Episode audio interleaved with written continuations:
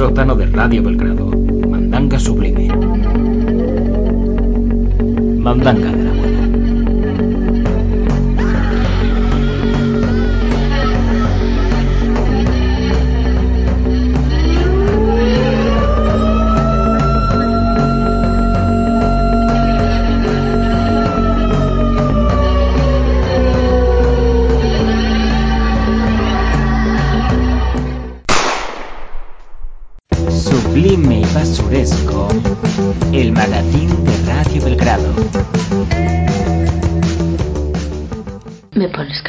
Bienvenidos a otra edición. Sublime y basuresco. El podcast que necesitas, pero no el que mereces. Pues nada, aquí estamos otra vez para continuar nuestra sesión, bueno, nuestro monográfico, nuestro programa por capítulos, eh, nuestra divagación constante y eterna sobre el cine con superhéroes. Y para ello estamos aquí el señor Pablo Manuel Negra, ¿qué tal?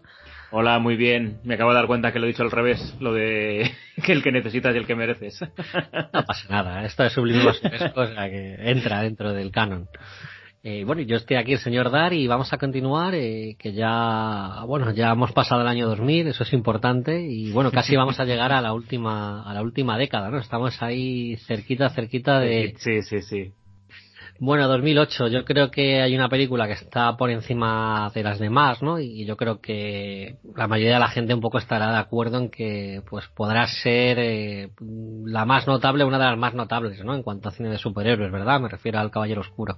Sí, a ver, eh, antes de empezar, permíteme que, que, le dé las gracias a los oyentes que nos, nos, han estado escribiendo en casi todos los programas que hemos hecho de estos capítulos. Parece ser que por lo menos los que lo han escuchado eh, lo están disfrutando, así que desde aquí os doy las gracias por, por la respuesta que estamos teniendo. Y si quieres, podemos mentar que es cierto que se nos olvidó hablar de Rocketeer, ya avisamos de que, bueno, pues hemos hecho esta lista, estamos hablando de muchas cosas, quizá no hablemos de todo y, y, y es posible que, que, pase alguna vez más, ¿no? Que nos digáis, pues os habéis saltado esta y esta. Bueno, si quieres, antes de empezar con el plato fuerte, con el cabello oscuro, ¿quieres comentar un poquito Rocketeer? Eh, pues eh, no, no la quiero comentar, o sea, no porque no, porque, no quiera. porque no me sale de los huevos. no, no, no, a ver, eh, esto lo dejamos claro un poco fuera de micros. Eh, el mm. caso es que es una película que, que la verdad es que me gusta bastante y bueno, pues hemos considerado que se, se hará un sótano, o sea, un programa dedicado y, y bien desarrollado de, de la película, ¿no? Yo creo que es un film que puede encajar muy bien dentro de la filosofía del sótano, ¿verdad? Sí, es una película que, que, no está mal. Pues una película, no, no es de mis favoritas, ni mucho menos. Así por el resumen, yo creo que es una película que es guay, pero es mucho menos guay de lo que debería ser. Pero aún así está muy bien hecha. Eh, Joe Johnston, el director de segunda unidad de, de, la saga de Indiana Jones, por lo menos de las tres primeras. Ahora mismo no sé si, si él tuvo que ver en la cuarta. Y desde luego una película muy importante para este género porque es la que le dio el pistoletazo de salida a Capitán América, el primer Vengador. O sea, Marvel Studios quería eso, quería Rocketeer con el Capitán América. Y vamos, hablaron con el hombre idóneo, con Joe Johnston. Y nada, por mi parte también, tampoco comentar mucho más, simplemente reseñarla un poquito para que no se quede olvidada en estos especiales. Y nada, por mi parte, pues sí, 2008, El Caballero Oscuro, decías de una de las grandes películas de este género, si se puede decir que los superhéroes son un género, y desde luego una de las películas más importantes de los años 2000. O sea, si haces un ranking de cuáles fueron las películas más importantes o mejores, esta película ha de estar. Es una película que, que prácticamente es perfecta. Yo, yo no le encuentro ningún fallo. No, no, la verdad es que tengo muy buenos recuerdos ¿no? de, de ese año por, por esa película. Eh, eh, la verdad que yo creo que ha creado un precedente, ¿no? Es un poco, además para bien o para mal, porque creo que es de esas películas que ha dejado una impronta tan grande que eh, incluso ya es complicado un poco, ¿no? Eh, eh, superarla, ¿no? Sobre todo si, si te metes en un cine donde existan superhéroes o vigilantes enmascarados, etcétera, y lo quieres dar en un toque un poco más serio, ¿no? La verdad es que es una, una verdadera joyita. Yo fíjate que soy también muy fan de Batman Begins, a mí me gusta mucho también la, la precuela, pero reconozco que esta, eh, además de estas que tienen como ese halo, ¿no? Eh, eh, quizás también por la muerte de Heath Ledger, o sea, a veces que la cultura pop eh, entra por un, por, cuando tiene que entrar por una, suces, una sucesión sí. de momentos o sucesos, ¿no? A veces puede ser una muerte o, o a lo mejor un acontecimiento en, un país, ¿no? Y, es que esta de repente entró cuando tuvo que entrar, ¿verdad? Tiene un poco como esa magia, ¿verdad?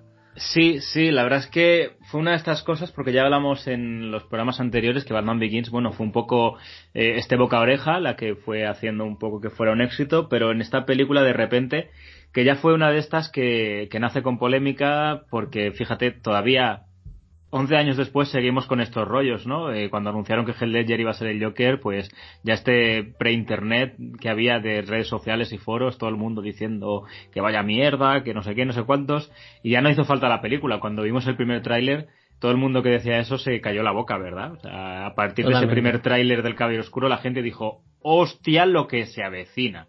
Además, Christopher Nolan ya sabes que yo siempre tengo muy buenas palabras para el buen Christopher, eh, sabe hacer muy buenos trailers, mm, porque normalmente te vende las películas, nunca te cuenta demasiado y te deja con ganas de más. O sea, tú te puedes ver cualquier tráiler de, una película de Nolan y, tener la sensación de que vas virgen al, estreno.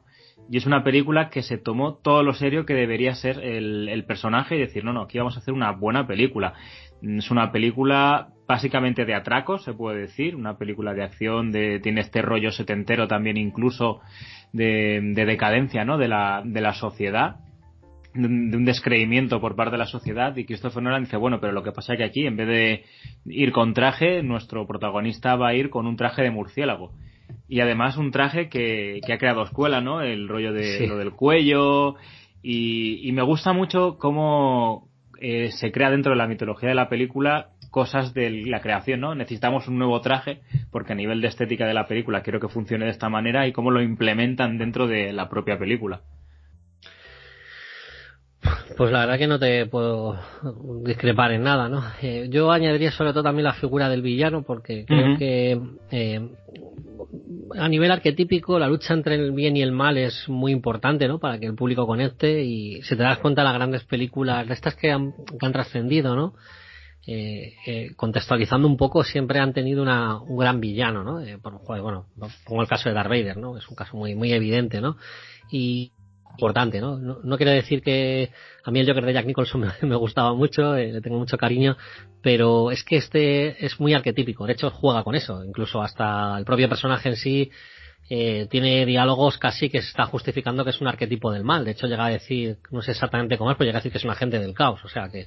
Sí, sí, literalmente dice esa frase. Dice, soy un agente del caos. o sea que, sí, además, en esta película sí que se refleja muy bien mm, es, esto que se ha llevado en los cómics mucho, ¿no? Sobre todo a partir de la broma asesina de que Joker y Batman sí que son las dos caras de una misma moneda, ¿no? De decir, bueno, estás a un a un mal día, o sea, tú eres yo con un, con un estás a un mal día de, de ser yo, ¿verdad? De, eh, por ejemplo, no es una traslación literal de la broma asesina, pero sí que coge ciertos conceptos. De hecho, Nolan no adapta fielmente nada de, de Batman, pero, o sea, fielmente en el sentido no hace Sin City, pero sí que coge estos conceptos de historias que le gustan, coge Largo Halloween, coge mucho concepto de, de dos caras, coge esta broma asesina, y, lo lleva a ese punto. Y lo de que el Joker no tenga un origen, que aquí cada vez lo cuente de una manera, eso es algo que está de forma velada en, en este cómic, ¿no? De Alan Moore.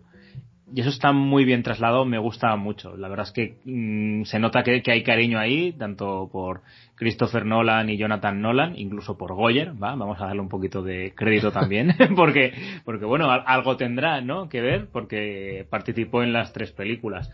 La verdad es que mm, yo estaría, podría estar horas hablando del Caballero Oscuro. Hemos, hemos pactado que en algún momento haremos especiales de Batman, o sea que, que ya de forma más, más alargada podemos hablar de esta película, porque si no, esta horita que puede durar este programa, la verdad es que solo hablaríamos de, de esto, ¿no? Eh, el reparto de la misma manera.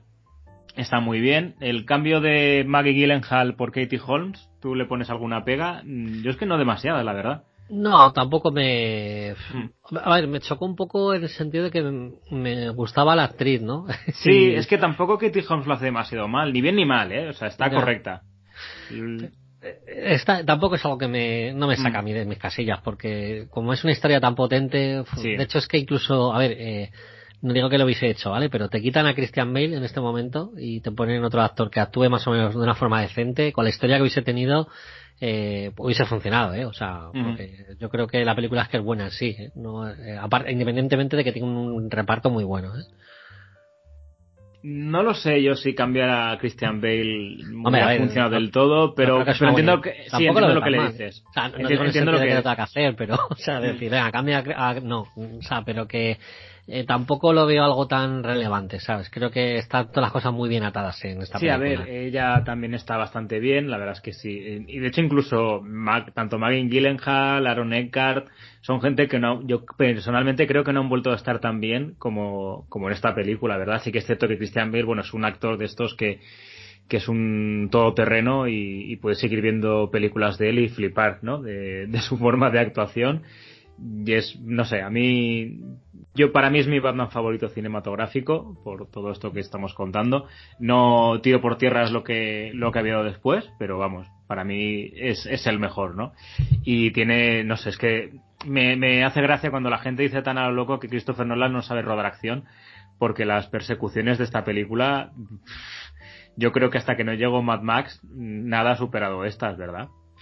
Están muy chulas. Eh, sí, eh, a, lo mejor quizá le dicen, yo creo que la gente le dice un poco más por la tercera, quizás un poco. Eh, eh, lo que pasa es que como la gente generaliza tanto, ¿sabes? Como un poco, mm. ya es como, que a mí la tercera me gusta, ¿eh? Tampoco, ahora lo, luego lo comentamos, ¿sabes? Pero yo creo que van un poco más por ahí las críticas, pero existe un poco esta crítica tan a lo mm. bestia y tan de dictar sentencia que, sí, a ver, cierto es que las coreografías de lo que es la, las peleas no son coreografías como pueden ser John Wick o alguna cosa así, son más conceptuales, ¿no? Es el arte de este marcial que se lo inventó un español, que no me, no, no recuerdo el nombre, ¿no? Que, que, está muy basado en protegerse la cabeza, por eso pegas mucho con los codos y, y siempre eh, tienes esta posición como de boxeador, ¿no? Pero vamos, a mí dentro de este micro universo que crea Nolan, a mí me, me funciona todo. Y, de, también una cosa, ¿eh? con unas con unas escenas de acción un poco diferentes, yo que sé, el rollo la venganza lo sí, que bueno, ya me pasa un poco, pero a lo mejor no hubiese funcionado tanto, ¿eh? Porque yo creo que la película tampoco vale eso, ¿eh? Yo no me imagino claro, que claro. al Joker ahí dando brincos, ni a Batman tampoco, ¿eh? Como un ninja, ¿eh? Mm. Sí, que, que está muy chula la escena, por ejemplo, de Batman v Superman. Por lo menos en este universo, ¿eh? Claro, claro, me decía que había un momento que, que nos hemos colapsado por la red, sí, que decía sí. que una escena como la de el, el rescate de, de, Marta, ¿no? De Batman en Batman v Superman es una burrada de, de, de escena y es, y es cojonuda, a mí me encanta. Pero igual algo tan tan extremo en esta película no funciona por lo que estás diciendo no, tú, ¿no? Por el tono. El, es que el tono de la película no te pide esto, te pide lo que, lo que está aquí mostrado, ¿no? Sí, bueno, es que es verdad que el problema que, joder, la gente quiere quiere mucho, ¿no? Además pasa mucho con el tema de, los cómics de los superhéroes, es un público eh, como que, joder, no me malinterpretéis, ¿sabes? Por, yo lo veo de un punto de vista de más objetivo. Eh, eh, si hay alguien que se sienta ofendido, lo veo un poco como que la gente quiere algo más a la carta, ¿sabes? Que todo el mundo exige su versión y es que eso va a ser imposible, ¿no? Y yo creo que hay que respetar un poco el trabajo de cada persona y bueno, eh, pues a veces acierta y otras veces no, pero eh, creo que no lo veo yo tan bueno eh, el hecho de que, o sea, o tan justificable. A ver, porque una persona se haya leído el cómic, eh, no creo que tenga tampoco eh, la potestad, o sea, le ha leído todos los cómics, me da igual, de un superhéroe tampoco tiene más potestad que un director o que otra persona eh, de hacer una, una película, porque el cine es cine y el cómic es cómic, no sé. Eh, yo es algo que a mí me chirría un poco. Eh, me puedes criticar, ¿eh? Pablo, no importa, pero... No, no, estoy, de estoy bastante de acuerdo con lo que estás diciendo. Al final, esto es una adaptación, no es una traslación. Entonces, esto es esto está contenido en este universo que crea Nolan. O sea, es Batman, pero es el Batman de Nolan y, y, no por ello tiene que tener las mismas reglas que, que un claro. cómic o que el Batman de Tim Burton o que el Batman de, de Ben Affleck, ¿no? Y siempre me parece curioso como muchas veces cosas que se le critican a este Batman se pasan por alto en, en por ejemplo, el Batman de Barton mm, ya, ya dije yo que me gusta mucho, ¿no? Pero creo que simplemente es porque tú por, por efecto nostalgia mucha gente no, no lo critica porque como vieron la película de, de Barton como cuando eran niños, pues para ellos está en un altar que no puedes criticarlo. Yo que sé, a mí me gusta mucho, pero si tengo que darle palos a esa película se las doy. Aún así, creo que es una de las películas más importantes de mi vida, el Batman del 89. o sea, te lo digo así. Porque es la que me llevó a descubrir a, a este personaje, ¿no? Y es lo que hablamos. Mm, eh, en los últimos tiempos eh, es muy común echar por tierra a este Batman, a esta película, pero hay que recordar la importancia que tuvo y a nivel cinematográfico cambió muchas cosas porque muchas sagas y muchas franquicias, mejor o peor, intentaron verse reflejados en, en esto, ¿no? Incluso una película como Skyfall, una saga tan importante como James Bond, intentó acercarse al Batman de Nolan. Sí, sí, no, es que eso se nota, ¿no? Es como, yo que sé, cuando salió Matrix, ¿no? Hay películas que cambian un poco, hay un antes y un después y, esta es una de ellas. Yo respecto a lo que dices, eh, tú, creo que la gente tendría que tener un ejercicio, sobre todo en el cine, eh, que es el de ver películas más allá de tu nostalgia. O sea, eh, ver cine antes de cuando tú todavía has nacido. Porque la gente nada más que ve películas actuales o en la época que ha vivido, más o menos, o, suele, o la mayoría de las películas. Y entonces, yo creo que tienes una perspectiva del arte o del, sobre todo del cine un poco desvirtuada, porque nunca vas, vas a juzgar mucho con sensaciones vitales tuyas, eh, no la obra en sí. Así que quizás a lo mejor la gente debería ver películas más clásicas y ver un poco cómo evoluciona la cine, eh, en la época que se, que se vive, cómo se cuentan las historias, los diferentes tipos de, de narración que existe. Y quizás la gente así a lo mejor sería un poco menos eh, taxativa, ¿no? Un poco, por decirlo de una forma bastante amable, ¿no? Sí, a ver, por poner un ejemplo así un poco chorra, eh, estábamos hablando fuera de micros que antes de empezar a grabar yo estaba viendo Ace Ventura, que la estaban haciendo en la tele.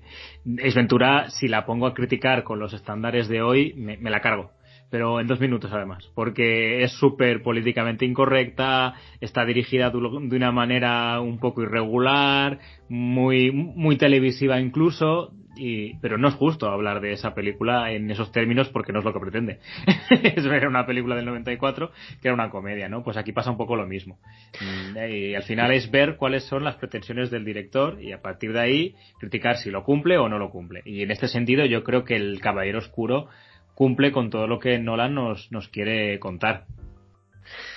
Totalmente. La verdad es que, bueno, yo creo que ya merecerá un día que hagamos un programa más especializado, pues eh, bastante más tiempo, pero vamos. Sí, sí, sí que lo merece. Y yo, yo también te iba a proponer que, que pasáramos porque, porque vamos, podemos estar mucho tiempo hablando de, del Caballero Oscuro y, y se lo merece realmente, ¿no? Entonces cuando ya toquen estos especiales de, de Batman, pues ya, ya continuaremos, pero vamos, en general ya habéis visto que, que es, es, que es una película que fue muy importante.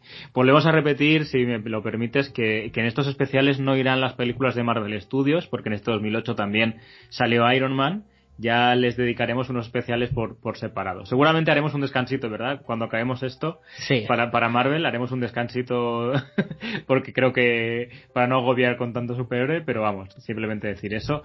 Pues pasamos del Caballero Oscuro, si te parece, a Hellboy 2, El Ejército Dorado. Una película que también tuvo muchos problemas porque la primera no fue tampoco un éxito rotundo. Es una película que tiene sus fans, que gusta mucho, a nosotros dos nos gusta, Hellboy. Mucho pero mm, de hecho cambió de distribu tuvo que cambiar de distribuidora la, la película porque no no bueno la, la, anterior que ahora mismo no recuerdo exactamente quién fue pues no no quería seguir con este personaje no y una película que costó y que a mí esta también me gusta mucho el ejército dorado me pasa lo mismo que con Blade 2, eh, ya que estamos hablando un poco así del mm. mismo director, que me sí. encanta, eh, lo que pasa es que me gusta más la primera, pero aquí es verdad que el, mm, a lo mejor en la ambientación y los mundos que, que, que, me sacan me parece que a lo mejor quizás mucho más mejores, ¿no? O sea, más, enriquece bastante más el universo. Pero como trama, a mí la primera me, me mola mucho. Pero esta también me, me encanta, ¿eh? Me da un poco de pena que se haya quedado un poco esto así, que no hayan hecho por lo menos una trilogía.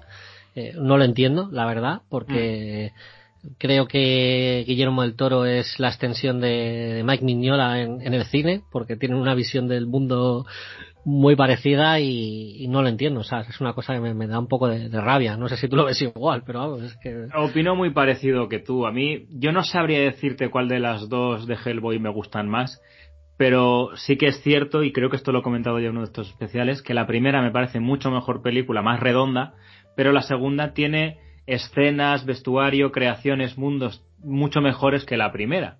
Entonces, si pongo en la balanza de cosas positivas de ambas, no sé con qué quedarme. Pero hago esa diferencia, ¿no? Creo que me gustan mucho más conceptos de esta película. Por ejemplo, en versión original tienes a Seth MacFarlane haciendo de este Dr. Kraus, que es un como, un, como el ectoplasma, ¿no? Básicamente, y está, está genial, ¿no? Eh, el mercado troll, recuerdo que una, es una pasada de animatrónicos, de maquillaje, a la altura de Tortugas Ninja y, y, que no os parezca mal porque volver a ver Tortugas Ninja, ¿eh? es que los animatrónicos de Tortugas Ninja, que la tenemos tú y yo fresca, sí, es que es una pasada, ¿no? Y aquí pasa un poco un poco lo mismo. Eh, además, eh, la muerte, estos, todos estos personajes, es que es una locura. Lo Pero que pasa ¿no que te es das cierto cuenta que... incide más en el mundo que en la historia. Es que hace un poco como el Blade 2, que, es, o sea, que el que él se emociona tanto, yo creo que, además yo creo que es así, Guillermo el Toro, tío, de persona, de, se emociona tanto de recrear el mundo, es como cuando, joder, eh, cuando hacemos juegos de rol, yo que he jugado mucho, Sí. que te flipas mucho creando el personaje, la ambientación y el mundo, y a lo mejor luego estás jugando y no te flipas tanto, tío, pues yo creo que le, le pasa un poco ese efecto a este hombre, ¿eh? Sí, sí, estoy, estoy de acuerdo, le pasa eso. Él ha creado unos personajes, unos momentos clave que quiere, quiere rodar, en plan, el personaje irá hasta tal sitio, se encontrará contra el personaje, pero no hay una historia que lo una tan bien como lo unía la primera, por algún motivo, que no sé exactamente cuál es, ¿no? Mm, Aquí se empieza a desmarcar un poquito más de, de Vignola, con el tema de que, por ejemplo, esta relación entre entre el personaje de Selma Blade y Hellboy, ¿no? Que en los cómics nunca, nunca se dio, pero bueno, pasa como lo que estábamos hablando de Nolan y Batman, es un poco con los miembros de Hellboy, del Toro hace su propio universo, ¿no? Pero aún así creo que, que es fiel.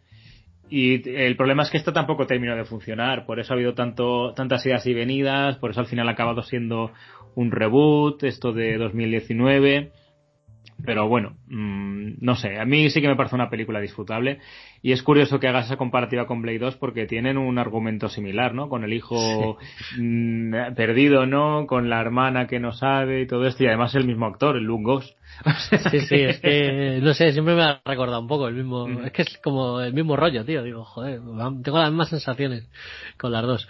Bueno, vamos con una sí. buena fumadita, vamos con Spirit, eh, eh, esto yo lo veo un poco como cuando, y fíjate que me gusta más lo que, lo que te voy a decir, esto es como cuando Stephen King le dio por rodar una película en la que hizo Maximum Overdrive, la rebelión de las máquinas, que a mí es una peli que me mola más que The Spirit, te lo digo así, porque tiene ese toque más basuresco, más, mm. un poco más loco, pero esto es un, un, efecto así, ¿no? De que te crees que aquí vas a dominar la materia y, uff, eh, cuidadito, ¿eh? Pues estoy bastante de acuerdo. Nunca había hecho esa comparativa, pero, pero sí que es cierta. Aquí Frank Miller viene de, de, dirigir Sin City junto a Robert Rodríguez. Viene con un repunte bastante importante, ¿no? Porque de repente, por todo esto, esta nueva trilogía de Batman, se, sale mucho a colación el nombre de, de Frank Miller, con, otra vez con el año 1, El Caballero Oscuro. Eh, Sin City está muy popular en este momento, ha repuntado, hay muchas ventas eh, ¿Te acuerdas que incluso grabó una, un anuncio para, para una colonia con, sí, sí. con Chris con Chris Evans era sí, que claro era visualmente era muy chulo pero claro era un anuncio no había más no y aquí se, se empiezan a notar esas carencias eh, que se a ver eh, yo adoro a Miller creo que Miller sabe narrar historias como nadie pero no sabe dirigir cine. Y ese es el problema. En Sin City él sabe cómo narrar toda la historia pero tiene a Robert Rodríguez que le dice para hacer esto que tú quieres esto hay que hacerlo así pero aquí no hay nadie. Entonces es cierto que él era muy gran amigo de, de Weisner, el creador de, de, de Spirit, Spirit, y claro, para él era como decir, no, no, solo yo podría llevar a, a la pantalla lo que Will Eisner quería hacer. Y en cierta manera, yo no soy el mayor experto de The Spirit, pero lo que he leído de The Spirit sí que es cierto que no se aleja mucho de lo que te hace Miller pero es cierto que no está bien rodado. Entonces, eh, hay una, una película cosa muy es, rara. una peli, tío. Tú lo puedes hacer fiel, eh. Tampoco.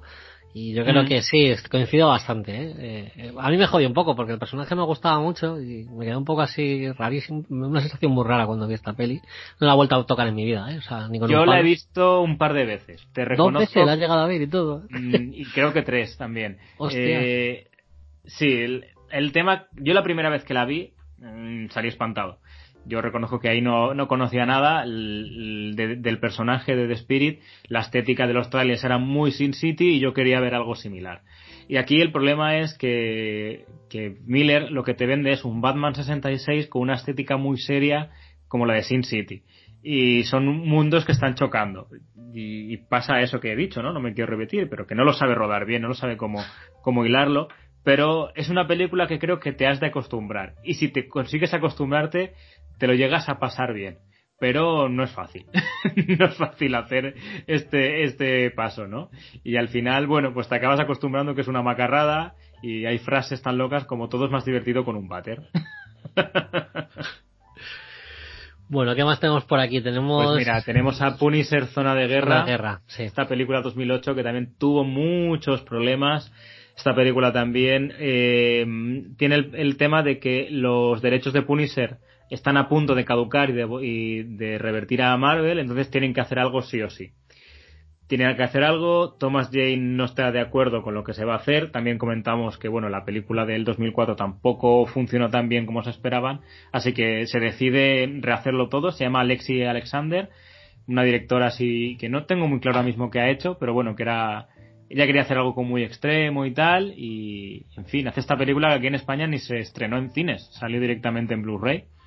Curiosamente en España se le llamaba Punisher 2, no sé muy bien por qué, cuando no tiene nada, ninguna relación. Bueno, pero es para, para pero intentar bueno. vender un poco, tío. Ahí, sí, sí, sí. ¿Sabes? Eso es un poco. Y a ver, a mí físicamente, Ray Stevenson, que, se, que venía de la serie de Roma, es el Punisher en acción real que más me gusta, físicamente. Pero la película tengo problemas, porque la película es un poco una mierda. Yo la veo bastante mal la peli, ¿eh? o sea, el personaje me gusta, eh, a mí también, Sí. joder, más que yo como en Roma me flipé muchísimo, tío, fue como... Sí, sí, sí. O sea, además creación de Gran Milius, aunque no sé, como ya estaba bastante avanzado con esta enfermedad que tiene. Pues es que este Punisher lo que le pasa es que tiene unas escenas iniciales de él matando gángster que están muy bien. O sea, esos primeros 10 minutos son muy, muy chulos. Cuando él le mete la cabeza en la trituradora de cristal a, a, a Puzzle, a Jigsaw. Pero claro, se le empieza a ir, se le empieza a ir, se le empieza a ir, se le empieza a ir la película y nunca vuelve, nunca, nunca retoma, ¿no? Lo que pasa es que como tiene cosas tan locas como un bazooka para matar a, a, a un negro que hace parkour, pues yo qué sé, pues al final Eso es muy bonito, a mí me pues parece una cosa Sí, sí, sí, sí. dices, pues pa'lante.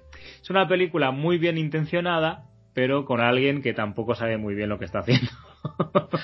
A Punisher le falta mm, un director que la que la haga como algo único. Le falta un Nolan. No- No digo que se haga con una película como Nolan, pero un tío que tenga una pers- la personalidad suficiente para crear su Punisher y, y hacer algo que trascienda. ¿sabes? Aún sé así, si ¿no crees que esta bien. película es muy, muy heredera del cine de Canon? Sí, sí, sí, no, o sea, a ver, sí, a mí me molan por eso, o sea, es basuresca, es muy, Sí, sí, y tampoco es horrible, pero eh, es que con Punisher, no sé, creo que parece como que le tienen un poco como desprestigio ya al personaje, es como decir, va, como este personaje no es, es de segunda fila, da igual que la película no quede tan bien, tío, a veces me da un poco esa impresión. Siempre lo hemos comentado y hace poco hicimos el programa de, del Punisher de Dolph Langren. Siempre hay algo que dices que no se termina de, de hacer bien. Y a día de hoy sigo pensando que la mejor adaptación a imagen real, y estoy contando con Netflix, es la de Dolph Langren. Es Sí, la sí, que sí. más se ha acercado al, al concepto de del castigador. Y esta película es que el problema es que se la están tomando demasiado en serio. Se la están tomando en Ellos no, no son conscientes de que están haciendo algo basuresco. Entonces tiene ese halo que dices, uff, no, no, porque, por ejemplo, ya es muy extremo Dominic West, que, que venía de, de The Wire. Venía de The Wire, ya es muy extremo él como puzzle, además el maquillaje está muy chulo, eso me encanta mucho pero le ponen a un hermano, hermano psicótico que, que se va, se le va de todas manos. Y aquí hay que recordar que en los, en los extras de la película, los, la directora hasta llega a decir, y lo dice en serio, que lo que están haciendo es comparable a Ciudadano Kane. Joder. Eh, para dejar un poco así. Bueno, pues nada. Eh, Pues- pues, muy bien, ¿no? O sea. A ti todo, ¿no? Eh, Ah, sí, Alexi- sí. Alexander, pues Oh, nada. Madre mía. A ver, es basuresquilla, pero en fin. Mm, Yo creo que me gusta un poquito más. No, iba a decir, me gusta un poco más que la del Punisher de 2004. Traje por el estilo, mm, no sé.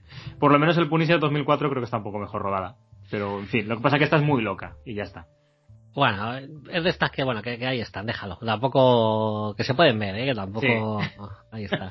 Bueno, pues a 2000, ver, 2009. pasamos a 2009. eh, a- aquí solo hay dos, es curioso, ¿no? Porque ha habido años que, hemo- que hemos estado a partir de los 2000 comentando bastante y aquí solo tenemos dos películas.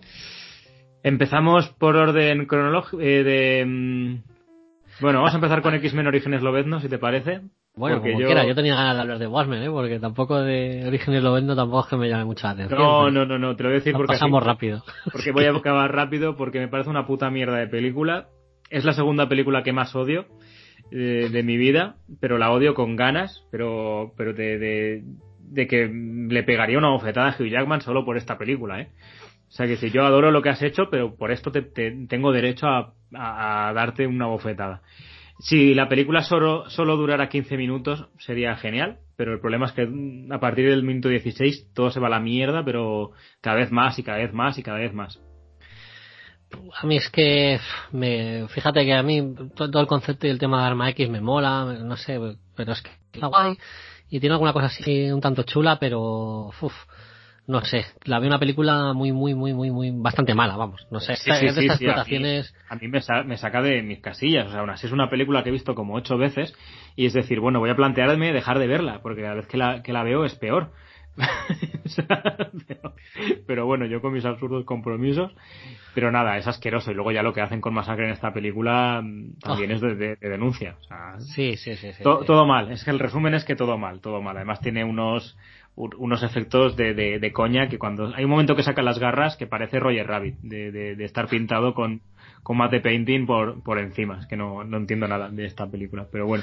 Bueno, sa- ¿sabes lo que me pareció bien? Que eh, le cogí tanta manía aquí a, a Jeff Sch- Schreiber este, que claro, luego vi Ray Donovan y me emocioné a muerte con él, ¿sabes? Porque Ya. además no me lo Sí. esperaba para nada, tío. Dije yo, joder, qué pasa de actor que con la mierda que había hecho aquí en, en Pues- los orígenes y, la- y lo que ha hecho aquí, ¿eh? Pues probablemente sea de lo poco salvable de la película, ¿eh? Leaf River, de, Sí. como Victor Creed. Aquí cogen lo de el, el cómic de, de, de Lobezno Orígenes y mezclan a Dientes de Sable con un personaje que se inventaron para esa, para esa serie que se llamaba Perro, que era un hermanastro de, Sí, de Logan. sí, sí. Una cosa un poco, un poco rara, pero bueno, poco más, porque me, me cabreó mucho, porque el, el John, ¿cómo se llama? El Houston este que sale aquí. El que hace de, de Striker lo odio. O sea, Hostia, sí, ¿cómo hombre- se llama el tío este, tío? Va, madre mía, sí, sí, joder, qué asco de, de hombre, por Dios. Todo, ¿sabes? todo, es que todo mal la película, o sea, todo mal. Y luego, curiosamente, aquí no vamos a hablar porque no estamos hablando mucho de anime, pero es curioso que las dos películas que más odio en mi vida, las dos son de 2009, porque este año también es la adaptación de Dragon Ball de la Fox. O sea que, en fin, ese año decidieron tocarme los huevos y, y joderme, intentar joderme la vida. Pero bueno, pasamos a Watchmen, ¿vale? Y así nos tranquilizamos un poquito más.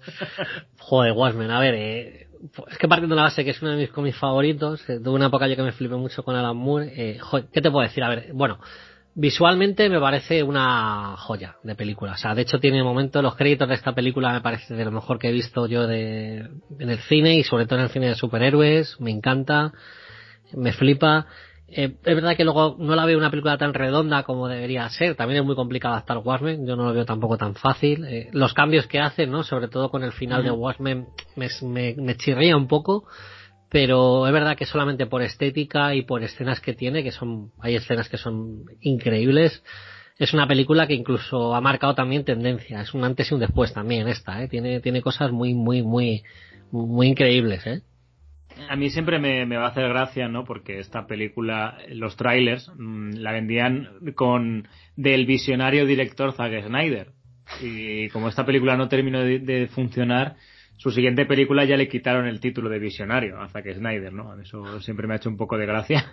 Estoy de acuerdo contigo con el tema de los créditos, creo que es lo mejor que ha rodado Snyder, es una maravilla, cómo te resume mucha parte del cómic y cómo te pone en, posición, ¿no? Decir, bueno, esto, este mundo va de esto, va, va de aquí, ¿no? Y el problema que le veo yo a esta película, de base ya digo que me gusta, porque voy a hablar cosas malas, pero mmm, para que conste que la película en sí me gusta. Creo que Zack Snyder leyó Watchmen, le encanta Watchmen, pero no ha entendido Watchmen. Y eso se refleja muy bien en la película. Visualmente es una pasada, cómo está hecho, los trajes, sí, sí. La, la puesta en escena, cómo lleva los, las escenas, ¿no? Cómo las, las marca, cómo las rueda. Mm, tienes ese aire de que estás dentro de un universo de cómic, pero el tono no es el mismo. Y el, el tono del cómic de Watchmen, y supongo que estarás de acuerdo conmigo, es decir, este mundo se ha ido a la mierda, somos gente ya muy mayor, nos ha sobrepasado el mundo, y no sabemos cómo cojones salir de aquí ni, ni, ni cómo podemos salvarlo, no hay solución. Esto ya, ya está directo para irse al infierno.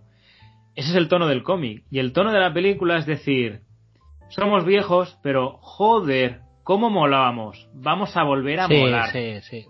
A ver, es un poco. Yo es que esta película yo la habéis hecho para. Bueno, no sé qué habéis hecho Sam Peckinpah, pero para mí eh, Watchmen es muy Sam Peckinpah. Hubiera molado mucho, ¿eh? Un, Watchmen de Sam Peckinpah. Es que, piénsalo, es como Sam Peckinpah tiene algo muy importante, que es, eh, eh, lleva muy bien el tema crepuscular, el tema de, de, esa gente mayor ya pasada de vueltas, ¿no? Que ya está en un mundo que no es el suyo, que es lo que le pasa a estos tíos y encima eh, Watchmen es muy contracultural, tío. O sea, sí. tiene un toque así, eh, pues es muy crítico con el sistema, con, con ciertas ideologías y lo hubiese llevado a la perfección, hombre, en el plano visual a lo mejor hubiese, hubiese necesitado ayuda, ¿no? un poco, un poco de, un poco de ayuda, a lo mejor con Zack Snyder, ¿no? Pero sí. es que Zack Snyder no tiene ni idea de lo que está, o sea, no, no entiende nada de lo que está viendo. Claro, es, que eh, quitar la, toda la trama secundaria de, sí, de los artistas para, para luego este alienígena calamar, claro, estás quitando la parte Lovecraft de Watchmen. Claro. Es que no la has entendido de qué va, es decir, eso es muy importante. Eh, que no, no le queda mal, pero claro, como quitas toda esta subtrama, el personaje de Ozymandias pierde mucho en la, en la película. Y, pero bueno, en general no está mal. Yo, yo tengo mi edición que me compré en, en, en Amazon de, de, Inglaterra, de que dura casi cuatro horas, que es la edición que viene con el corto de, de animación de, de los piratas.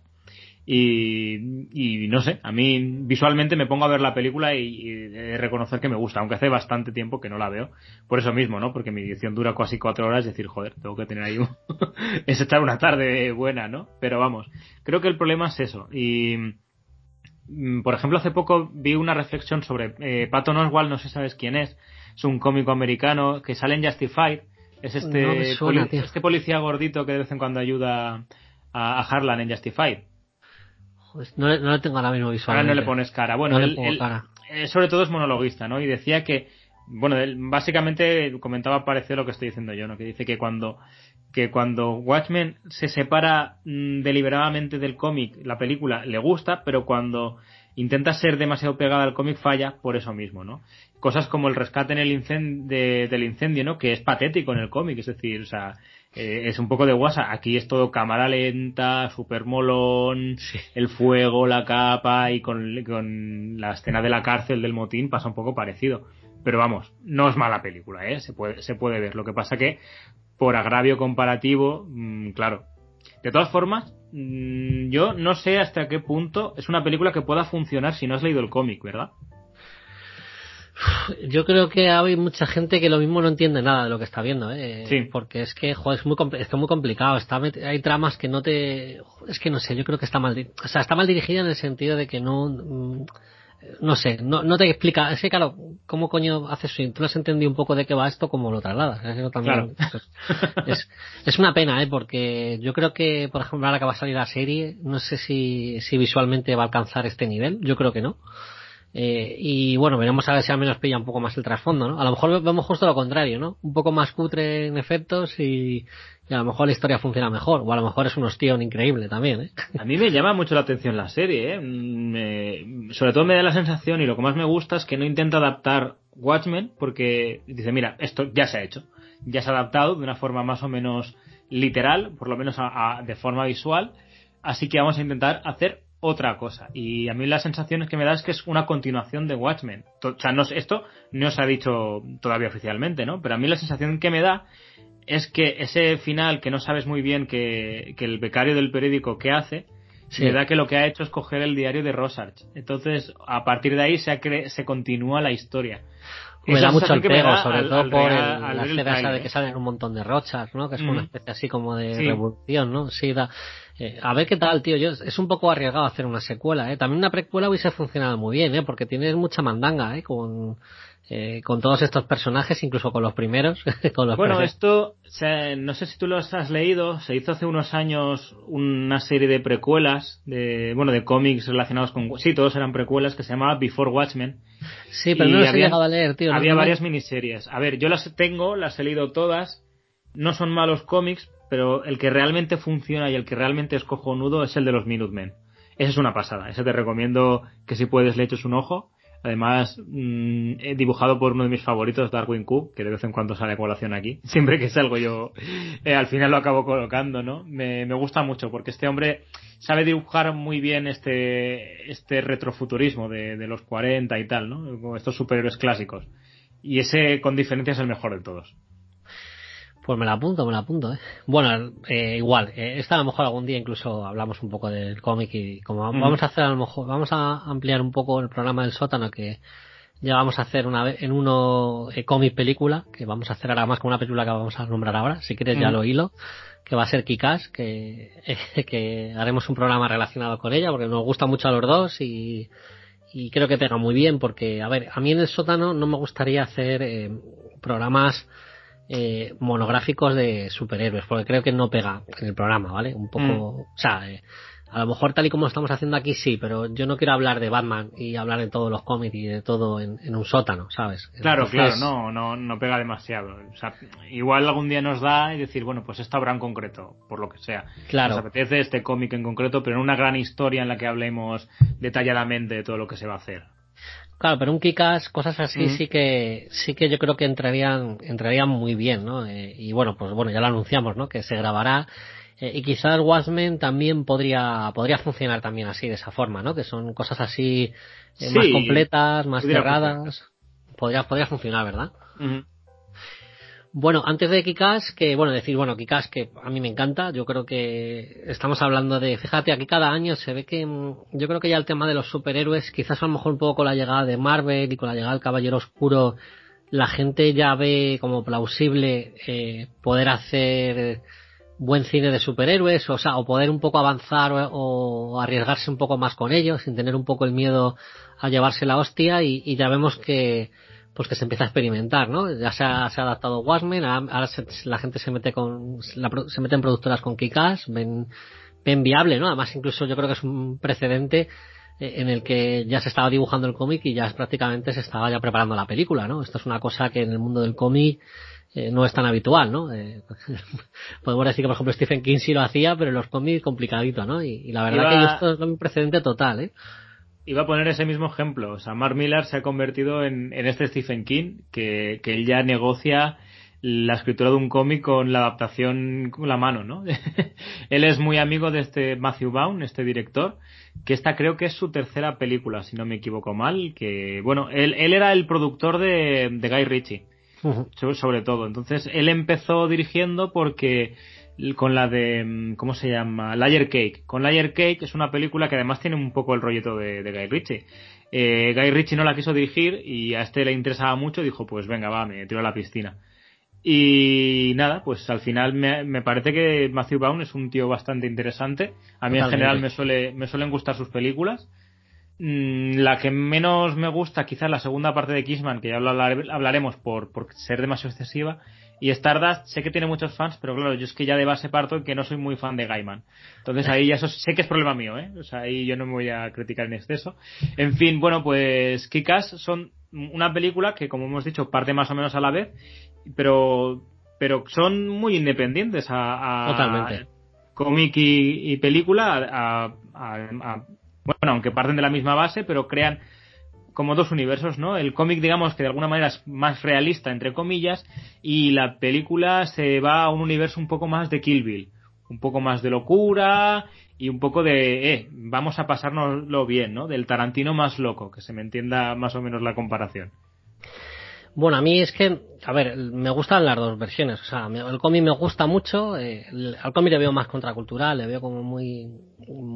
Una cosa como muy, mucho más mm. más independiente, pero no lo digo peyorativamente, ¿eh? lo veo como dos formatos distintos y quizás es un poco más eh, para llegar, ¿no? A, además llegar un poco a, un determinado eh, público. Incluso yo creo que también va mucho también con el adolescente, ¿no? De la época, ¿no? Entra un poco el 2010 y es decir, vamos a coger aquí una nueva generación y vamos a hacer que se vuelvan locos. Y yo creo que lo consigue. Es una película que me encanta, que está súper bien rodada, eh, que tiene, tiene su mensaje, tiene su mala hostia eh, y tiene unos personajes maravillosos. Y tiene aquí una chica que yo estoy enamorado de ella, eh, que es eh, eh, Chloe Grace Moret, que a mí me flipa.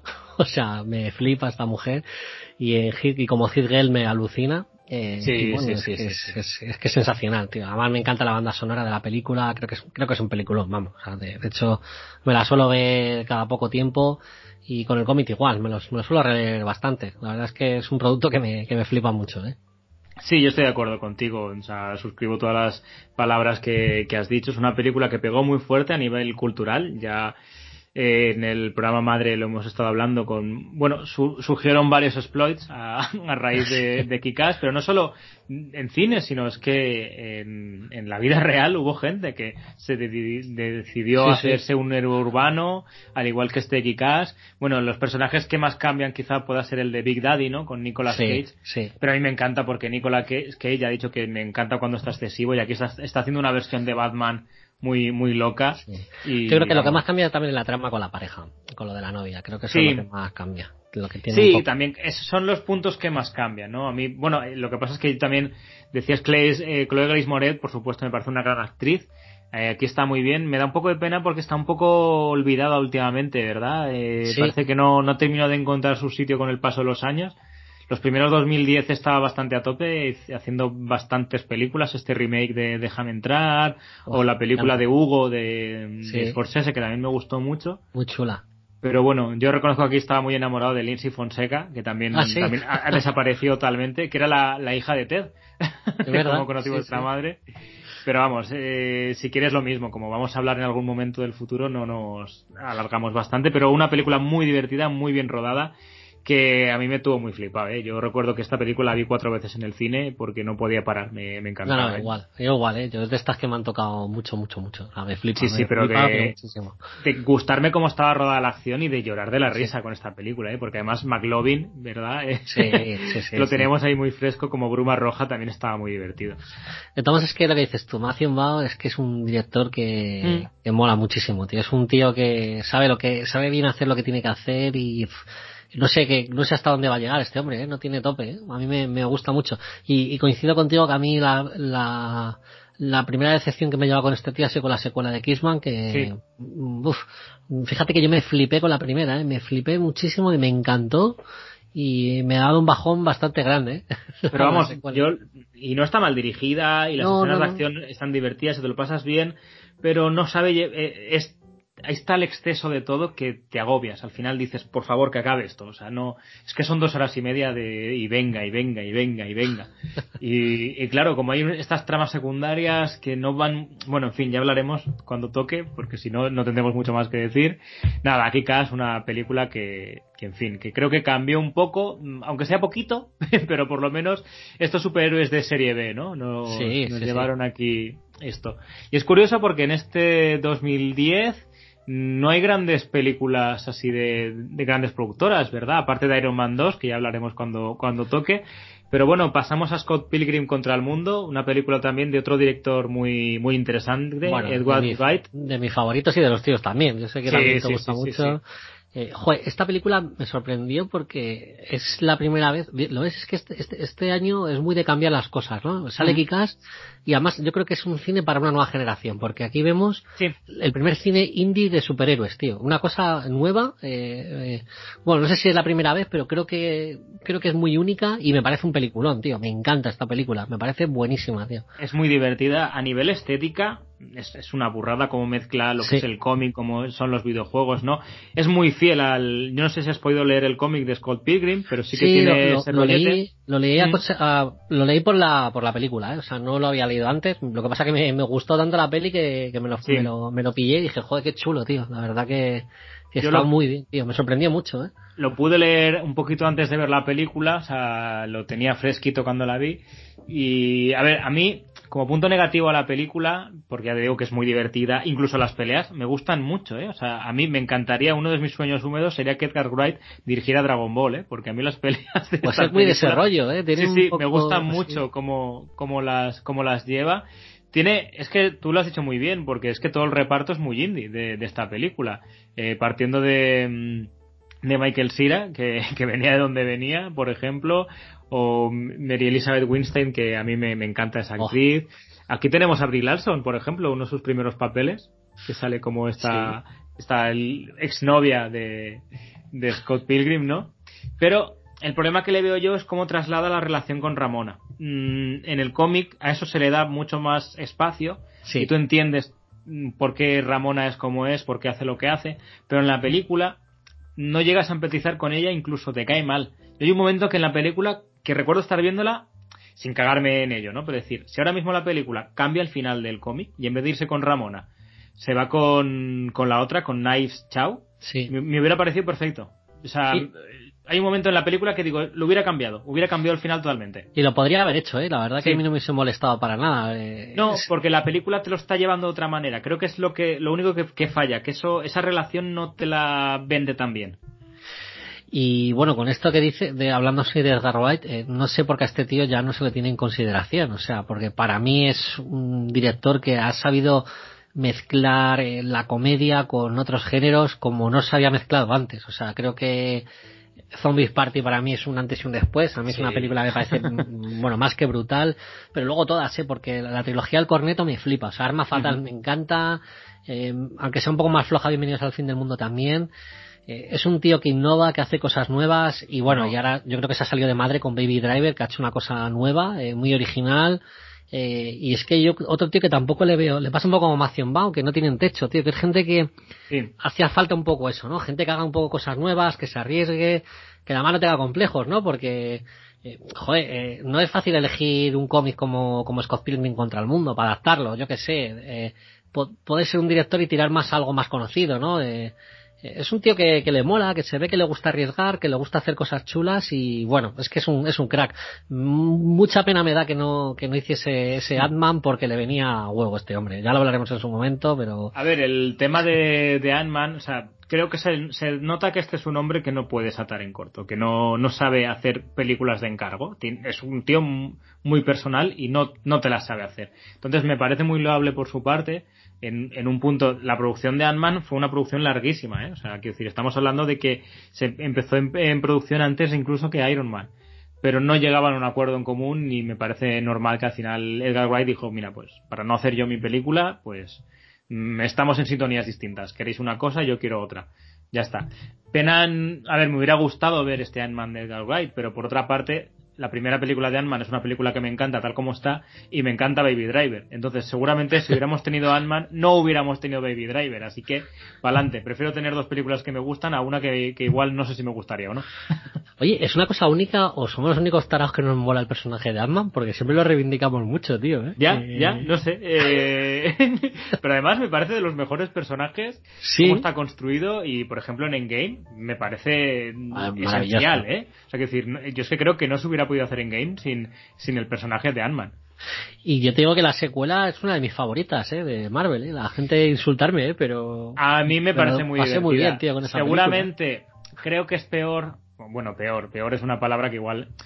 Creo que es más floja que la primera, pero como es una película abiertamente sitcom, desde el inicio. Sí. O sea, quiero decir, el inicio ya te pone diciendo, mira, esto es una sitcom. Esto no es una película de superhéroes, es otra cosa. Eh, yo compro y pa'lante, y me lo paso muy bien. Hostia, cómo molaría una serie, ¿eh? Con Ant-Man, ¿eh? Así un poco en ese sentido, ¿eh? Sería Hombre, la sí, sí, la verdad es que una miniserie de Ant-Man también funcionaría muy bien. Porque además este han, han, sabido coger muy bien este juego en la segunda parte de me hago grande, me hago pequeño, cómo juego con el entorno que crece, que encoge, todo eso lo, lo, han sabido llevar muy bien. Es lo que mejor han sabido llevar de, de ambos personajes, de, de Ant-Man y la avispa. A mí la verdad que Paul Rudd me cae muy bien, y a ti también. Es sí, sí, tío sí, que sí, a ver. Es que, aparte de que Clueless ya tendremos que hablar ya de Clueless, nos quema, o sea, pero es Mike Hannigan, el marido de Phoebe, o sea, es que hay que quererlo a Paul Rudd. Es que Sí, no- sí, sí, sí, sí. Muy, muy, muy a tope con él. Eh, bueno, eh, si quieres comentar tú los perdedores, que yo no la he visto. eh, A ver, voy a ser voy a ser breve porque mm, estos son unos cómics que, que bueno, dio la casualidad mm, que poquito antes de la película se reeditó un tomo bastante gordo mm, por parte de Planeta. El cómic yo creo que te gustaría mucho porque es una especie, es una versión moderna del equipo A, es un equipo de creo que eran de militares y tal que hacen misiones en hacían misiones encubiertas. Tiro memoria eh porque hace mucho que no lo leí. Y eh, es que es lo mismo porque es un una misión que sale mal y entonces se convierten en fugitivos. Mm, y es el estado el que los persigue. Eh, entonces, todo cómo se crea este concepto es una eh, historia de equipo que funciona muy bien. El cómic me gustó mucho.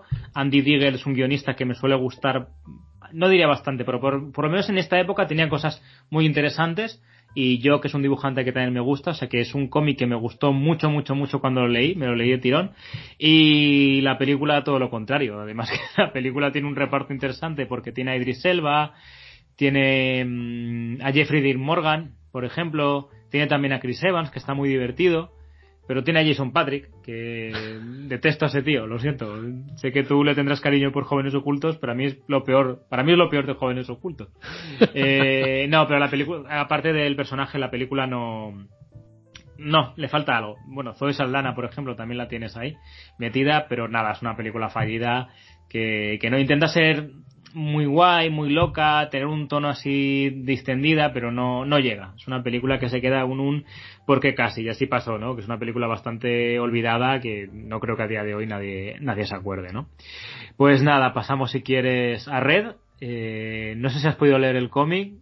No, y le, tengo muchas ganas porque, mm. joder, la verdad es que esta tría de películas, eh, o sea, Kikas, Scott Pilgrim, me lo tenía que haber leído porque los, el cómic de Kikas me flipa, el de Scott Pilgrim me flipa y Red yo creo que tiene que ser más o menos igual. La película me encanta, o sea, me flipa, me flipa muchísimo. Qué buen año 2010, ¿eh? Qué diferente, mm. una lección rara de superhéroes, ¿no? De, de cine de cómic, o sea, adaptaciones al cómic, pero un año muy bueno, ¿eh? La verdad que los tres conceptos son la, son la leche, ¿verdad?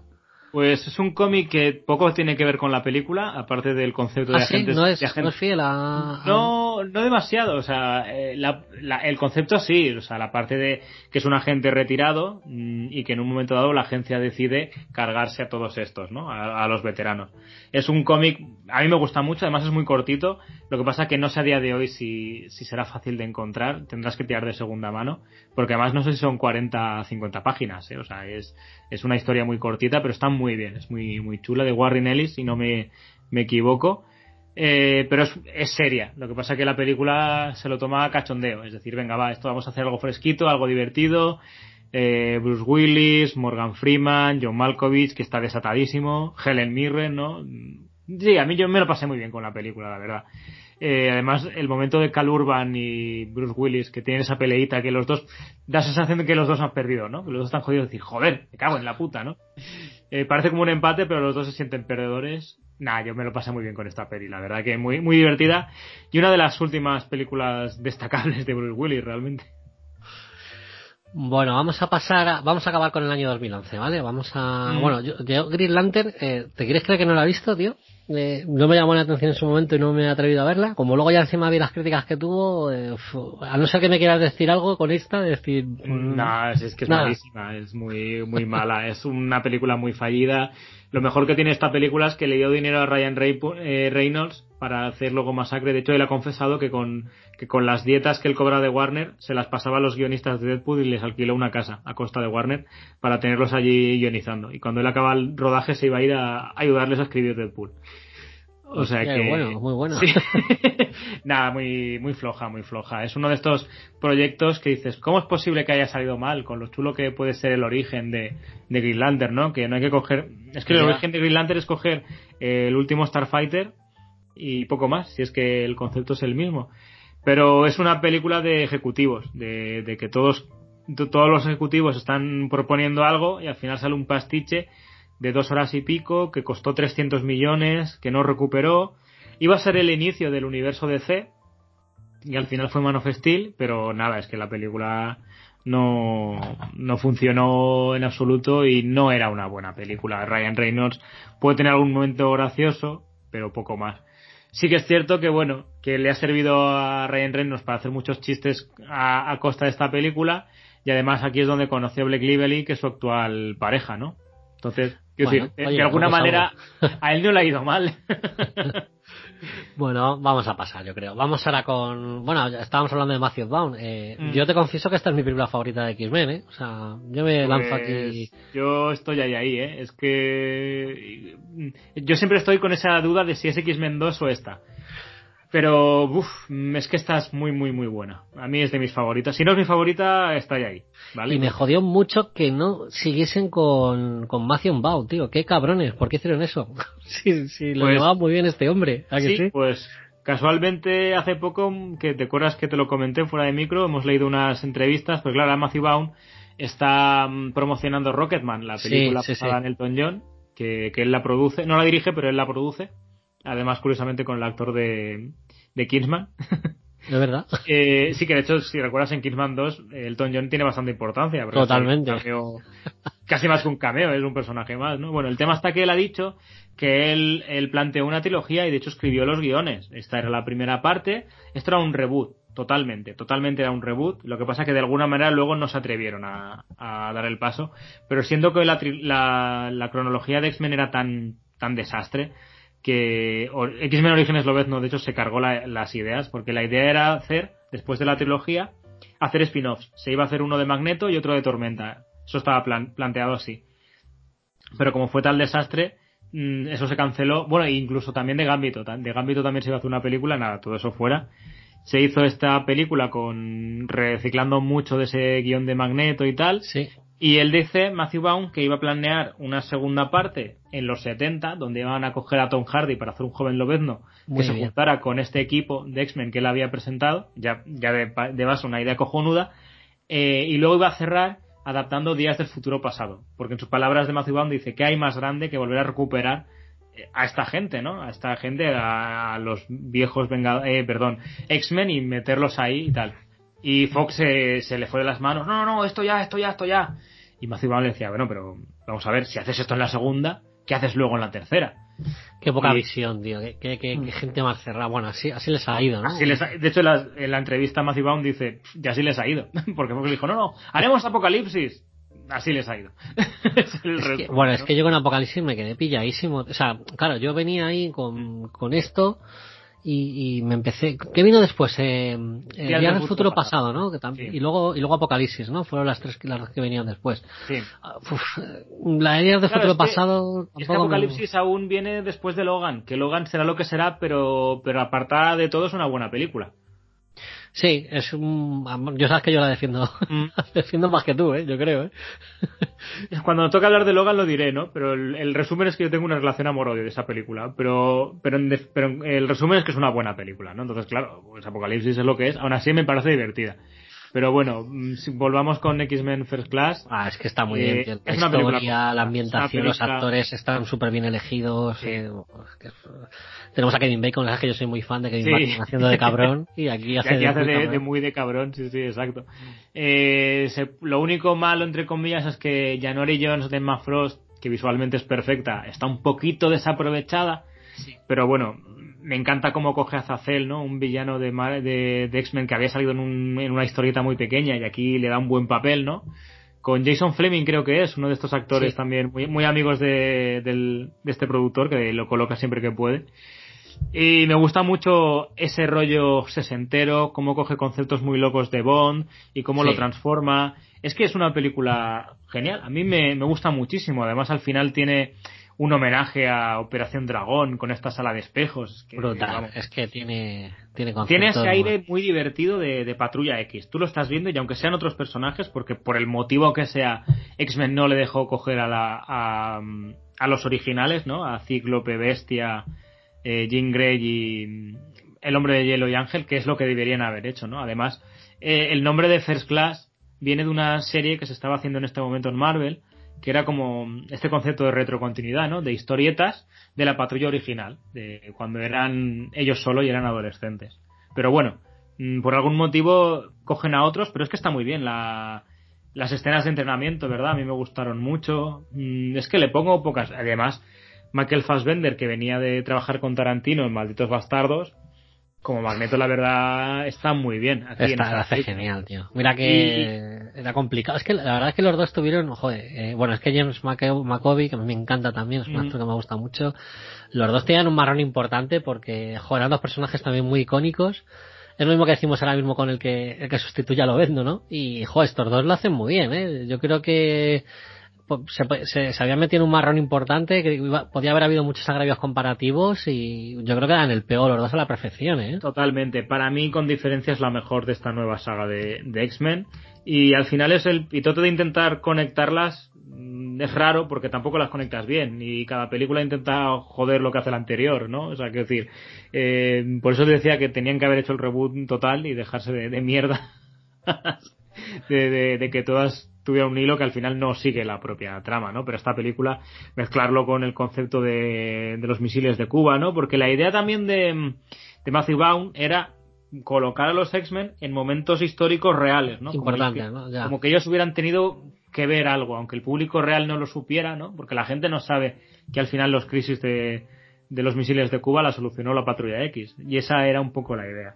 De Es un concepto también muy Watchmen, ¿eh? De coger ahí Sí. superhéroes para la política y para Mm. hacer misiones especiales, ¿verdad? por cierto, mm, ¿qué tiene esta película que le hace de las mejores? Un cameo de Michael Ironside. Hombre.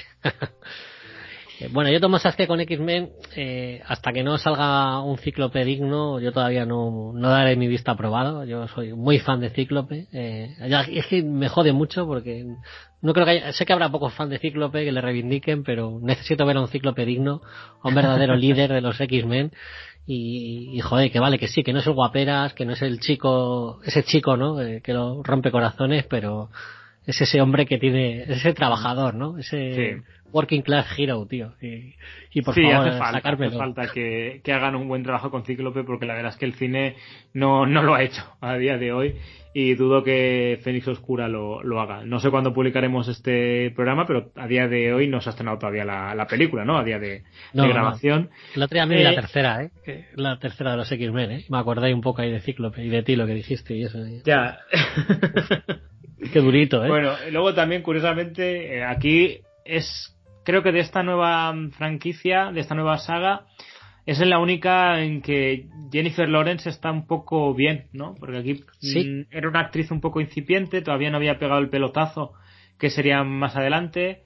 Eh, igual no, no era una mega estrella que iba con pidiendo cosas, ¿no? Y aquí funciona el personaje, la verdad es que funciona con esa eh, además Eh, una a cosa mí que yo no te creas que es una actriz que me... Sí, espera, que nos hemos cortado sin querer. ah Eh, vale vale Vale, Sí, nada, eh, eh, nada, que es eso, que, que sí, que es que yo, yo tampoco, tampoco soy muy fan yo de Jennifer Lawrence, tío. No es una actriz que me, me vuelva loco, ¿eh? No sé Bueno, qué le pasa sí a ti. sí que me gusta me cae bien creo que tiene carisma y lo que pasa es que es una de estas actrices que se le nota demasiado cuando no le interesa el proyecto se le nota demasiado ese piloto automático entonces al final pues y en X-Men eh, en esta película es en la única que, que le interesa un poquito en las otras se nota no que, que no quiere estar ahí Bueno, eh, a ver, a ver, a ver, a ver. A mí me gusta mucho en Madre. ¿A ti Madre te llegó a gustar o no? Sí, a mi Porque- madre sí que me gustó. Me, Pues es raro, que es de, es de Aronofsky, ¿eh? Que Sí, a muerte, ¿eh? que es que solo hay dos películas que me han gustado de Aronofsky, Madre mm, y Cisne Negro. Mm, Son las únicas Bueno, que me han gustado. son dos buenas pelis, ¿eh? Las dos, ¿eh? Sí, sí, sí, Tampoco- sí. Es normal que te guste, ¿eh? Tampoco eh, has cogido, Bueno. no has cogido... Hay otras pelis que te puedo decir, vale, te puedo entender, pero Mm, esas dos yo creo que están bastante, bastante Sí, chulas. están bastante bien. Pues lo que quería decir de Mística, que casi se me olvida, ¿no? Del personaje, es que me hace gracia porque en esta película ella acepta que es azul, que ella es así, que este mensaje que al final es muy de X-Men, ¿no? De, de, de que lo que nos hace diferentes es lo que nos hace únicos y hay que abrazar eso. Y luego el resto de la saga, se supone que ella lo ha aceptado, pero está toda la saga mm, de Jennifer Lawrence y no de Mística. Es decir, bueno, está chocando una cosa con otra, ¿no? Pero bueno, en definitiva es que esta es una muy buena película que yo creo que sorprendió a todo el mundo. No, no ha sido de las más taquilleras, pero creo que es de las que la gente más cariño le tiene. Sí, sí, yo creo que es de las más, no sé, creo que es de estas de las que se quedarán un poco, ¿eh? Cuando pase el tiempo. Es muy redonda, tío. Además, como la, la historia incluso hasta se cierra bastante bien, eh, prácticamente te puedes olvida- olvidar que luego estos personajes hayan salido en Sí. otras películas incluso, es lo bueno que tiene, ¿eh? Hombre, es que además, es que Días del Futuro Pasado, una de las cosas que no me gusta es que olvida todo lo que ha hecho con, con personajes secundarios. De un plumazo se los quita a casi todos los secundarios de aquí. Magneto que aparece con ese traje ahí rojo, ahí intenso, con ese casco. Es que me encanta esa escena final cuando rescata a Emma Frost. Y luego llega el Brian Singer y dice, no, con chaquetitas y con jerseys, que no me gustan los trajes. Y es que, de verdad, es que yo, yo no entiendo lo de Brian Singer, tío, no, no entiendo yo, tío. No, no hay Es que es, ha sido como una involución la saga de X-Men en ese sentido, ¿verdad? Porque Marvel Studios ha ido como a más, a más, a más. Y aquí iba a menos, a menos, ¿no? Cada vez, no, que no se note que somos comises. Bueno, yo qué sé. Es lo que dije yo en su día, ¿no? Tiene sentido que en el año 2000 vayan de cuero negro, pero ya que aquí eh, Matthew Vaughn dice, no, no, pues le vamos a poner ahí el traje azul, amarillo, tal, que poco a poco hubieran abrazado eso, ¿verdad? No te digo yo que fuera un festival de luz y color, pero bueno. De hecho, además, en los 70 hubiera funcionado muy bien uniformes de, de X-Men. Pues nada, ahí, ahí lo dejamos. Joder, Brian Singer, tío, qué tío, eh, qué personaje es este hombre, eh. O sea, Sí, también ha ido de más a menos, ¿eh? Este hombre, porque Sí, hombre, primeras películas pintaban muy sí. bien. Yo, es una de mis películas favoritas, ¿eh? Sospechosos habituales, me encanta. eh, me gusta hasta la que hizo luego después, esa de Verano de Corrupción, tiene pelis que me molan. Eh, bueno, eh, eh, Valkyria, la de Tom Cruise, no me disgustó tanto, ¿eh? Tampoco. tampoco, es ¿eh? No me, no me pareció mal. Curiosamente, él iba a dirigir esta película, First Class, y no la dirigió porque se fue a hacer Jack el cazagigantes. Así Ah, que gracias, bien. gracias Ah, una buena Brian. elección, ¿eh? Sí, gracias Brian, porque seguramente hubieras hecho una peli aburrida de X-Men. Y bueno, en fin. Jack el Además ya me, ya me jode este tío con X-Men, ¿eh? Porque, voy a decir X-Men, ¿eh? Porque yo soy más, más así. Porque ya el tío tiene como el aura de que decir, como yo soy el primero que lo hice, eh, todo lo que haya salido aparte, aunque esté bien, me da igual, yo voy a seguir haciendo mi misma mierda, tío, porque tengo yo como el derecho, ¿sabes? Es que parece como que se pica también, ¿eh? Es un Sí. poco ahí, que se tiene como la potestad, ¿no? Como decir, yo soy el creador de esto, Bueno, cabrones, ¿eh? es que Apocalipsis da la sensación que dice, como no me dejasteis hacer X-Men 3, aquí yo hago mi X-Men 3. Y, y muchas y es que hace prácticamente lo mismo, o sea, Sí, sí. es que son películas muy parecidas. De todos modos, esas dos, joder, ¿cuál te gusta más? Eh, ¿Días del futuro pasado o Apocalipsis? Mm, Apocalipsis, porque por lo- porque a mí me también, divierto más. fíjate, coño, eh, yo creo- y mucha, mucha gente dice Días del futuro pasado, pero yo por lo menos con Apocalipsis me lo pasé un poco mejor, tío. De- No, a ver, eh, Días del Futuro Pasado es una película que me gustó mucho cuando la vi en el cine, pero cada vez me ha ido gustando menos, cada vez me ha ido perdiendo más, cada vez le he visto más carencias. Eh, Apocalipsis es una película muy chorra, muy idiota, tiene fallos garrafales, que ya comentaremos cuando toque, pero por lo menos es muy divertida. Y la parte final es como, "Bah, venga, mutantes dándose hostias. Y por eso digo que me es muy parecida a, mm, al desafío finales, no, la decisión la final, decisión final, sí. porque no deja de ser lo mismo. decir, bueno, pues mutantes aquí dando botes y pegándose, así que, uf, pues para adelante, venga. Bueno, la verdad que el tema de X-Men da, da juego, ¿eh? Yo no Mm. sé... A ver qué pasa con esto de Fénix Oscura. Yo ahora tengo ganas de que acaben ya con esto. Eh, más, que interesarme más Fénix Oscura, me interesa más qué va a pasar después. Porque Sí, de hecho, yo a día de hoy no tengo muy claro si acabaré viendo Phoenix Oscura en el cine, ¿eh? Depende cómo me dé. Aunque yo Mm, creo en- que en Marvel esto yo creo que no va a ser tan rápido. ¿eh? A lo mejor esto puede ser la... No, yo creo que va a tardar, ¿eh? No vamos Sí. a, en dos, tres años no vamos a ver X-Men. Yo creo que será a largo plazo. Mm, dale cinco o seis años, como, como mínimo. que, Me parece bueno, bien, ¿no? Al también, final es un poco, bueno, vamos a intentar olvidarnos de todo. Se han hecho muchas películas de X-Men, de momento no lo necesitamos. Me parece, yo creo que me metería mucho más rápido con Cuatro Fantásticos que con X-Men. Yo también, además creo que sí, porque además eh, los Cuatro Fantásticos tienen algo muy importante, que si haces una buena peli, Mm. va a haber mucho hype al contrario. O sea, va a haber mucha gente que ya está hasta los huevos de los Cuatro Fantásticos y no va a tener muy buena prensa, seguramente. Eh, dentro del fandom habrá mucha gente que no quiere ir a verla. Y esto es que va a ser como un efecto positivo, ¿no? Va a salir bien la peli, yo, yo creo que va a ser algo así. Va a ser una buena peli, por fin vamos a ver a los Cuatro Fantásticos de verdad. Y lo vamos a venir arriba. Eh, apúntate eso, ¿eh? que yo creo que va a ser un poco así, ¿eh? Sí, yo estoy pare- yo creo que tengo una opinión parecida a la tuya en ese sentido. Uf, yo ahí me voy a poner muy nerviosito, ¿eh? Cuando salgan los cuatro fantásticos, ¿eh? Yo, uf, tengo, es que estoy como loco, tío, de que hagan algo bueno de ellos, ¿eh? No sé, ¿tú, Sí, crees sí. que lo veré? ¿Lo veré algún día o me moriré? Yo creo que sí, yo creo que lo veremos. Hay que confiar en Kevin Faith que ha hecho que ha hecho un buen trabajo, ¿eh? De hecho a mí lo único que me da un poquito más de miedo es la saga de Spider-Man, pero porque está metiendo mano Sony. Y Sony ahora como le ha funcionado la de Venom mm, me está exigiendo cositas. Entonces eso da un poco de, de mal rollo, porque claro, como como mm, para bien o para mal no había funcionado lo anterior con Spider-Man, con Homecoming fue como bueno, pues os dejamos hacer Pero aquí ya, como le ha funcionado Spider-Verse y le ha funcionado Venom, está en plan de... mm, ¿Y por qué no hacemos esto? ¿Y por qué no hacemos esto? Claro, y como están un poco apachas, mm, yo creo que yo haría, si fuera Disney, pondría los cojones encima de la mesa y le diría, toma, 70 millones o lo que sea, o 700 millones, cállate, dame a Spider-Man, que, os follen. Oye, de todos modos, tío, eh, ¿por qué no...? Yo fíjate que no soy muy fan de que estas multinacionales compren todo, ¿no? Como lo que está haciendo Disney. Pero joder, ¿por qué no compra Sony, tío? Que eso sí que están dando todo el día por culo, ¿sabes? Eh, cómpralos ya, ¿sabes? Porque hay otros que me puede joder más, ¿no? Pero Sony, tío, que es una empresa que, que de cine hace unas cagadas espectaculares, que yo qué sé, es una forma de tirar el dinero a lo bestia.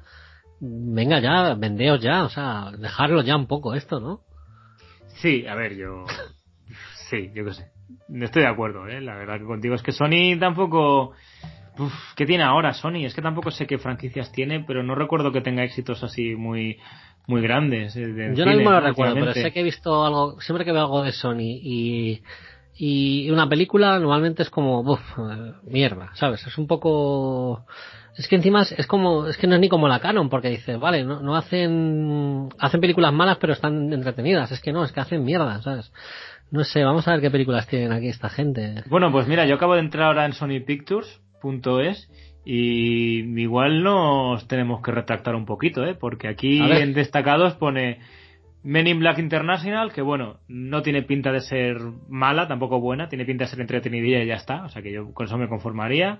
La próxima es Spider-Man, que pese a todo lo que decimos, creo que no tiene mala pinta, a ver qué tal. El hijo, que nos ha sorprendido a los dos, Sí, lo hemos pasado sí. bien, una peli muy, muy, muy más que canon, tirando a troma, ¿verdad? Un poco, un poco troma y tal. Sí. Bueno, sí, Angry Birds, que es asquerosa la primera película, aquí tiene la segunda, y luego Érase una vez en Hollywood de Tarantino. Bueno, vale, eh, sí, venga, vamos a perdonar. Espera, no, pero eh, te están engañando, ¿eh? Porque te están sacando lo único bueno que tienen, ¿eh? Sí, Hay que buscar a ver qué hay de- detrás de ahí. ¿eh? Que esto yo creo que han dicho, vamos a poner esto un poco para salvarnos.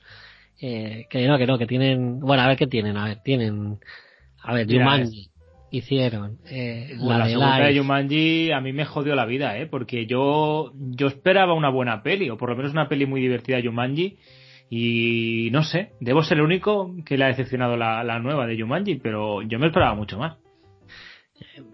Bueno, bueno, a mí me hizo gracia, pero ahora tampoco es que me.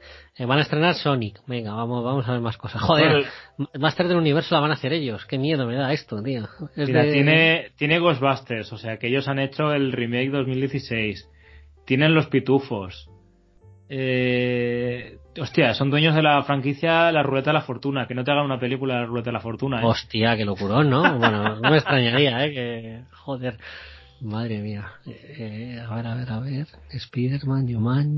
Bueno, la fiesta de las salchichas. Bueno, a mí eso me gustó.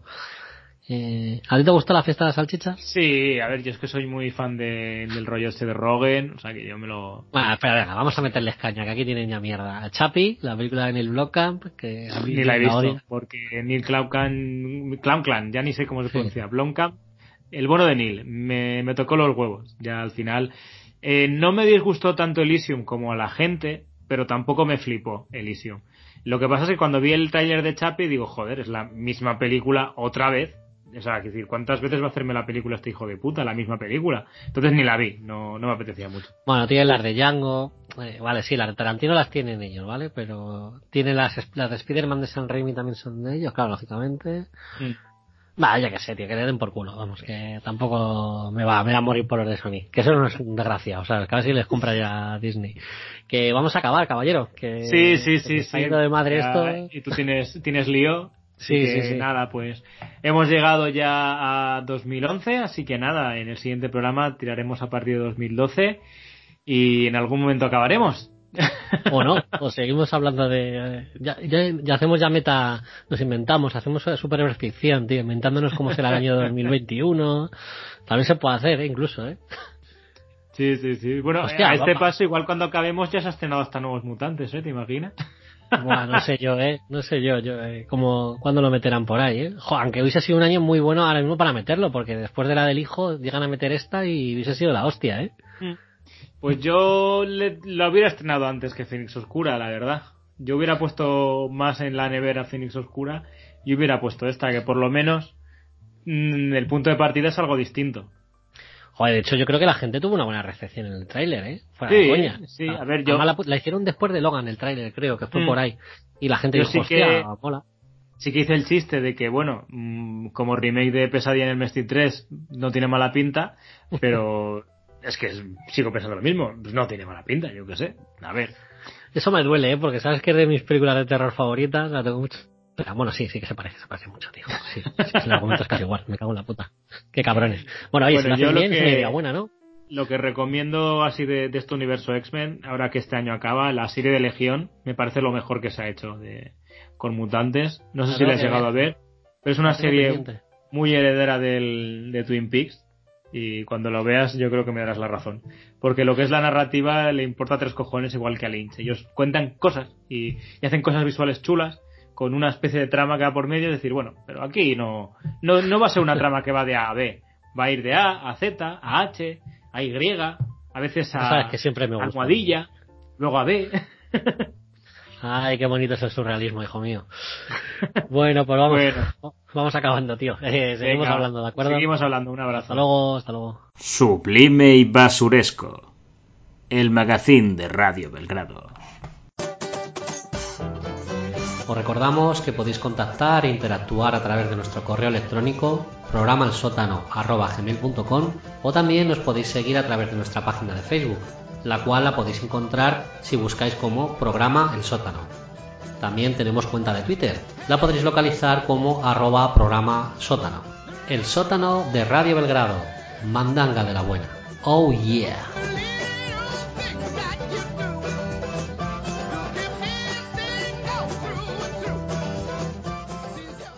Aprieta tu mente y abre tu esfínter en el sótano de Radio Belgrado. Mandanga de la.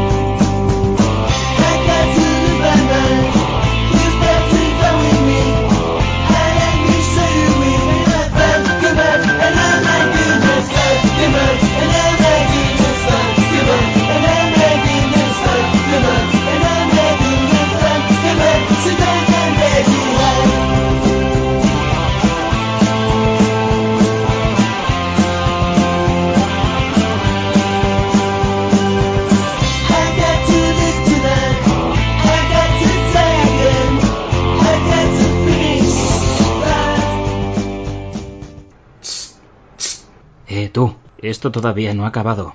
Si estás oyendo esto, no olvides darle me gusta al audio en iVoox. Esto nos ayuda a difundir el programa. Además, cada vez que un oyente lo hace, un fauno de Narnia eyacula.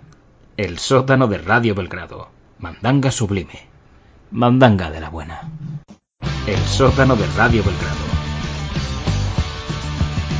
Te informamos que existe una opción habilitada a través de la plataforma de iVoox con la que puedes ayudar y ser un mecenas del programa. En la página principal de nuestro podcast existe una casilla de color azul que contiene la palabra apoyar. Si accedes a esta opción, puedes formar parte del programa y suscribirte aportando una donación de 1,49 euros al mes y de esta forma puedes recompensar mensualmente la dedicación y las horas de esfuerzo realizadas, tanto para la vida privada del señor Dar como para el sótano de Radio Belgrado. Esta opción no es obligatoria, por lo que puedes omitir este mensaje y disfrutar de nuestros audios de una forma gratuita e ilimitada. Si por el contrario decides ayudarnos, se te recompensará con la opción de escuchar unos audios exclusivos solamente para nuestros suscriptores. Hagas lo que hagas, te estaremos eternamente agradecidos por escucharnos.